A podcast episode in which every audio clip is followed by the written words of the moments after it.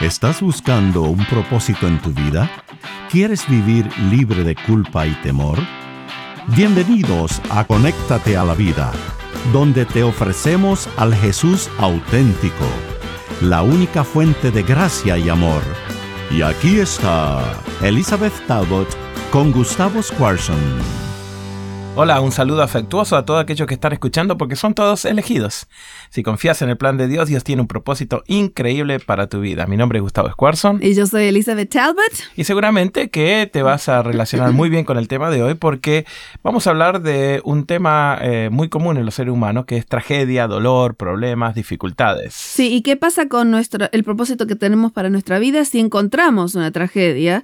Este, porque mucha gente, ese es el momento en que, digamos, tira la toalla, ¿no? Dice, ya acá se terminó todo, no existe más vida para mí. Se da por este, vencido, dice. Se da por vencido. Y entonces, como estamos hablando del tema de que Dios nos ha elegido a todos con un propósito en nuestra vida, quizás es eh, muy difícil en el momento de la tragedia entender que aún eso Dios va a poder eventualmente utilizarlo como bendición para otra persona, ¿no? Claro, claro, claro. Este, en mi caso, yo, yo pasé por, por un divorcio este, después de 15 años de, casada con mi primer esposo, y este no es el momento para dar todos los detalles, pero uno dice, ¿cómo puede ser que aún esto Dios eventualmente eh, utilice para bendición de otros, ¿no? Claro, claro. Y, bueno, sí, eh, pasan los años, ahora ya estoy casada 16 años con mi segundo esposo, que tenía tres hijas y tengo siete nietos y todo lo demás, pero trabajo con muchas personas que están pasando por divorcios, inclusive ministros o pastores, que, que, es difícil, todos necesitamos un mentor en momentos de, tragedia. y, ¿no? y, ahora tenés la posibilidad de mirar para atrás y ver las manos de Dios. El problema es cuando vos estás en el, medio, de la tormenta,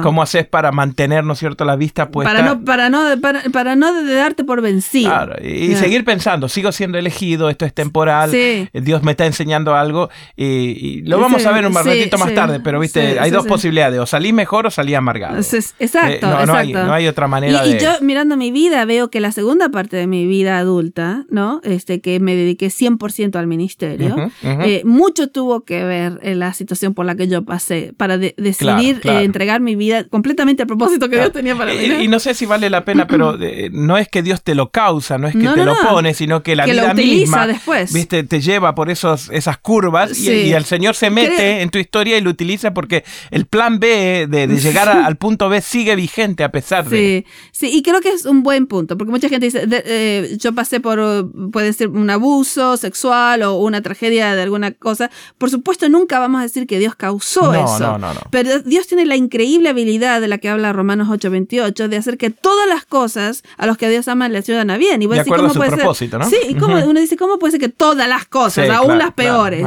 y en este caso que vamos a ver hoy, vamos a ver la historia de una mujer que le pasó de todo y que Dios utilizó lo que le pasó eh, justamente para avanzar la historia de la redención, algo increíble. ¿De qué estamos hablando? Estamos hablando de Noemí. Uy, este, pobre Noemí, sí, la verdad que es un buen ejemplo, sí.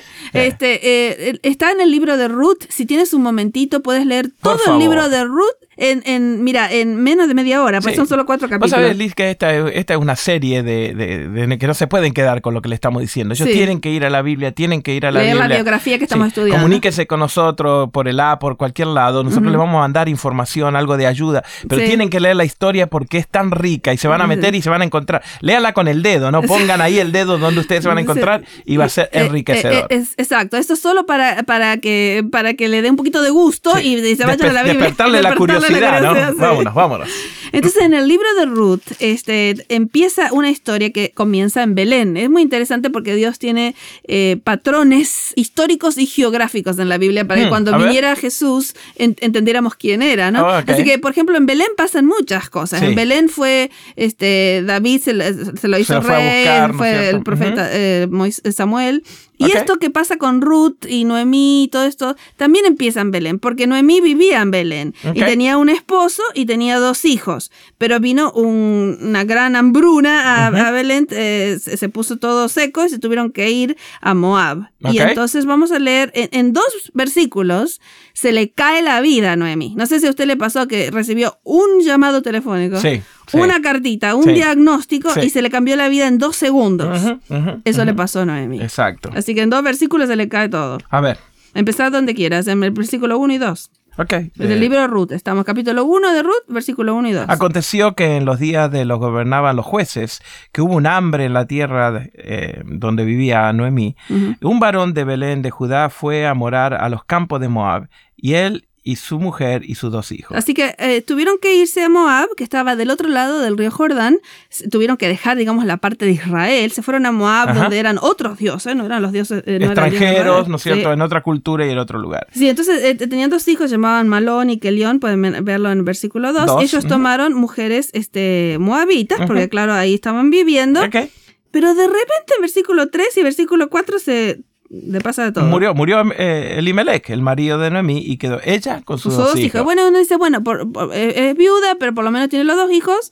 Acuérdense que en aquel tiempo la mujer no, no trabajaba, no, no generaba... No era nadie sino tenía un hombre en la casa, Exacto, tenías que tener o un hijo o un esposo o alguien que te dé comer. Y los hijos eran como un, seguro social, ¿no? como la jubilación. Pero de repente en versículo 5 pasa lo, lo, inimaginable. Pero murieron también los dos hijos, ¿no es cierto? Maleón y Quilión. Y quedando así la mujer desamparada de sus dos hijos y de su marido. Sí, la palabra desamparada es una buena palabra porque está completamente instituida, no solo emocionalmente, sino económicamente y de de, estado social y todo lo demás. En un país extranjero, con completamente otra cultura, o sea que está, está totalmente desamparada. Y queda entonces tres mujeres, que son tres viudas, una mayor y las dos menores que eran las nueras, ¿no? Y entonces ella les dice que, que, se vuelvan a su familia, le dice Noemí, vuelvan, ustedes son jóvenes, se pueden casar de vuelta, etcétera, etcétera. Y Ruth tiene la famosa respuesta que dice, no, yo me voy contigo a tu país, en el versículo 16 del capítulo 1. Sí, respondió Ruth, no me ruegue que te deje o que me aparte parte de ti, porque donde quiera que tú fueres, yo iré, y donde quiera que tú vivieres, yo viviré. Tu pueblo será mi pueblo y tu Dios mi Dios. Es, muy conocido ese versículo donde Ruth decide dejar sus dioses, dejar su familia, e dejar su cultura e irse de vuelta para Israel con Noemi. Llega Noemí a Belén. Estamos recién empezando la historia. ¿Qué pasó? Belén significa casa de pan, ¿no? Sí. Entonces, hay hambre en la casa de Sí, bien interesante, ¿no? es otra historia. en hebreo. Y entonces llega a Belén, Noemí, este, y todos están contentas de verla a Noemí después de todo este tiempo, con todo lo que le pasó. Llegó Noemí, llegó Noemí, empiezan a gritar todos. Y fíjate lo que le contesta ella en el versículo 20. Y ella le respondió, no me llamen Noemí, sino llámenme Mara, porque de gran amargura me ha puesto el Todopoderoso. Bueno, es muy interesante esto. No sé si usted alguna vez ha caído en una tragedia, en un dolor, una aflicción tan grande que se quiere cambiar el nombre. Mm, sí, sí. En este caso, este, eh, Noemí quería decir eh, una persona dulce. Ajá. Y entonces todos están dulce, dulce, dulce. Y, y, y ella dice, llámenme Mara, que quiere decir amarga. uf. Dice, de ahora en adelante me quiero llamar amarga, porque el, el, Todopoderoso me ha dado amargura en mi vida. una tras otra, una tras de llovido mojado, ¿no sí, Sí, sí, sí. Que se me murió el esposo, se me murieron los dos hijos, estoy en el Moab, no tengo, tengo que comer. Tengo que volver a casa sin nada. exacto. y, y, muchos de los que nos están escuchando podrían hacer una historia parecida, ¿no? Me, han abusado cuando era chica, después me abusó cuando era grande, después me casé con un esposo que me pegaba, después me... Y uno dice, no puede ser que Dios saque de todo esto una persona con un propósito en la vida. Exacto, ¿no? Y ahí es cuando eh, es crucial ese momento de no cambiarte el nombre y de ver el propósito decir que Dios, realmente tenía algo para ti. Entonces llegan a, Belén y, por supuesto Ruth es la más joven y dice, bueno, me voy a ir a buscar espigas para que comamos algo porque se están muriendo de hambre. Era costumbre que la gente que cosechaba dejaba las esquinas para, que esta gente pobre pudiera comer Entonces algo, vamos a tomar el capítulo 2, versículo 3, donde fue Ruth al campo. Fue pues y llegando, espigó en el campo en pos de los segadores y aconteció que en aquella parte del campo era de Boaz, el cual era de la familia de Elimelech. Pero por supuesto Ruth no sabía, ella se fue a un campo a buscar eh, espigas, vuelve un día con un montón de espigas, que tan grande que Noemí dice, ¿qué pasó que te dieron toda esta comida? y entonces el versículo 20 del capítulo 2 de Ruth es el, versículo principal que nos empieza a mostrar algo que es de lo que vamos a hablar. Versículo 20, empezó a gritar Noemí. A ver, y ¿qué dijo Noemí a su nuera, sea el bendito de Jehová pues que no ha rehusado a los vivos la benevolencia que tuvo para los que han muerto. Eh, ¿Seguí? Y después le dijo Noemí, nuestro pariente es aquel varón y uno de los que te puede redimir. Acá tenemos el nombre, porque ella empieza a gritar, ¡Wuhu, y, y, Ruth no entiende nada porque no sabe las reglas de redención de Israel. Claro, y dice, claro. ¿Qué, ¿qué pasó? Pero no te das cuenta que este hombre, vos, resulta que es uno de nuestros parientes cercanos redentor. Claro, ajá. Y esta es una palabra muy grande en el hebreo, es el Goel. el Mm, Goel era el que podía hacer por vos lo que no podía hacer ninguna otra persona. Mm, ok, así, ok. así que podía hacer cinco cosas. Podía pagar tu precio si te endeudaste y te hiciste Ajá, clavo. ajá, te Solo el Goel, liberar. el pariente cercano redentor, podía venir y pagar tu precio. y darte libertad. Y darte libertad. Te podía, eh, podía redimir tu, tu propiedad si la habías perdido. Ok, o sea, devolverte sí. lo que, lo que tenías. Entonces se podía casar con la viuda de alguien que había muerto sin descendencia y, y el primer hijo ten- llevaba el nombre del que había muerto, para que no Ah, haya muerto mira sin descendencia. Oh, ok, podía bien. aparecer en corte en tu lugar Ajá. y entonces y vengaba tu sangre si alguien te había matado injustamente. Ah. Así que el, el pariente redentor era el, el Goel era algo inmenso, que era Ajá, el que te sacaba la vergüenza. Claro, y te restituía a un lugar, ¿no es cierto?, donde podías Sí, gozar y de dice, nuevo de la no vida. nos dejó Dios sin redentor, este hombre es nuestro, eh, y, y sería una, la mejor traducción sería pariente cercano redentor. Ajá. Y la razón por la que yo, a mí me gusta tanto este tema, eh, eh, al que dediqué más de una década, escribí libros y de todo con esto, fue que este, este nombre Goel es el que se usa para el Jesús que iba a venir, porque al, a- al hacernos a su imagen, Dios se convierte en nuestro pariente cercano redentor. Mm. Y Jesús iba a venir a hacer todo eso, a, pagar nuestra deuda, a, la, la tierra que habíamos perdido la devuelve, Ujú, ujú. este, aparece en corte en, en el lugar de nosotros, todo eso. Así que cada vez que en la Biblia aparece el nombre redentor, en realidad el hebreo dice nuestro pariente cercano redentor. Que vino a redimir. ¿no? qué Ah, lindo. sí, sí, toda la Biblia está escrita en este, si en vos este lo tema. mirás, ¿no es cierto? La gente dice, ah, casualidad. No. No. Dios había orquestado, Ah, ¿no es sí, cierto? sí. Que Ruth fuera. A eh, Belén, eh, eh, de paso, porque ahí va a venir el Y es una cosa tan, tan ordinaria de la vida, ¿no? Es decir, fui a buscar algo para comer. Sí. Vos te vas a levantar mañana y vas a ir por el mismo lugar para, a- a- y, Y- Dios va a estar ahí. Sí, Dios no, nunca, nunca pasa ninguna casualidad con Dios. No, no. Dios abre puertas y en este caso todo el plan de redención está aquí en miniatura, porque toda la Biblia es como nuestro pariente cercano nos redimió. Nos redime y entra en nuestra vida. y que claro. nuestro creador nos hizo su imagen y todo lo demás, ¿no? Entonces el capítulo 3 es interesante porque Ruth es de otra cultura y, y- No dice entiende Noemí- nada, Ruth, ¿no? entiende- y dice, y dice Noemí, le dice a Ruth, anda acostate a los pies de este hombre en el capítulo 3 y cuando se despierte, decí- decile algo muy especial. En el versículo, ver. al versículo 9 se despierta vos en el medio de la noche. raro, ¿no? La, la verdad que Claro, no- nosotros no entendemos Nosotros lo entendemos por la cultura, pero fíjese, dice, y entonces él le dijo, ¿quién eres? Sí, imagínate, de una mujer en Oh, los yo, yo hubiera gritado primero antes. o sea, ¿no?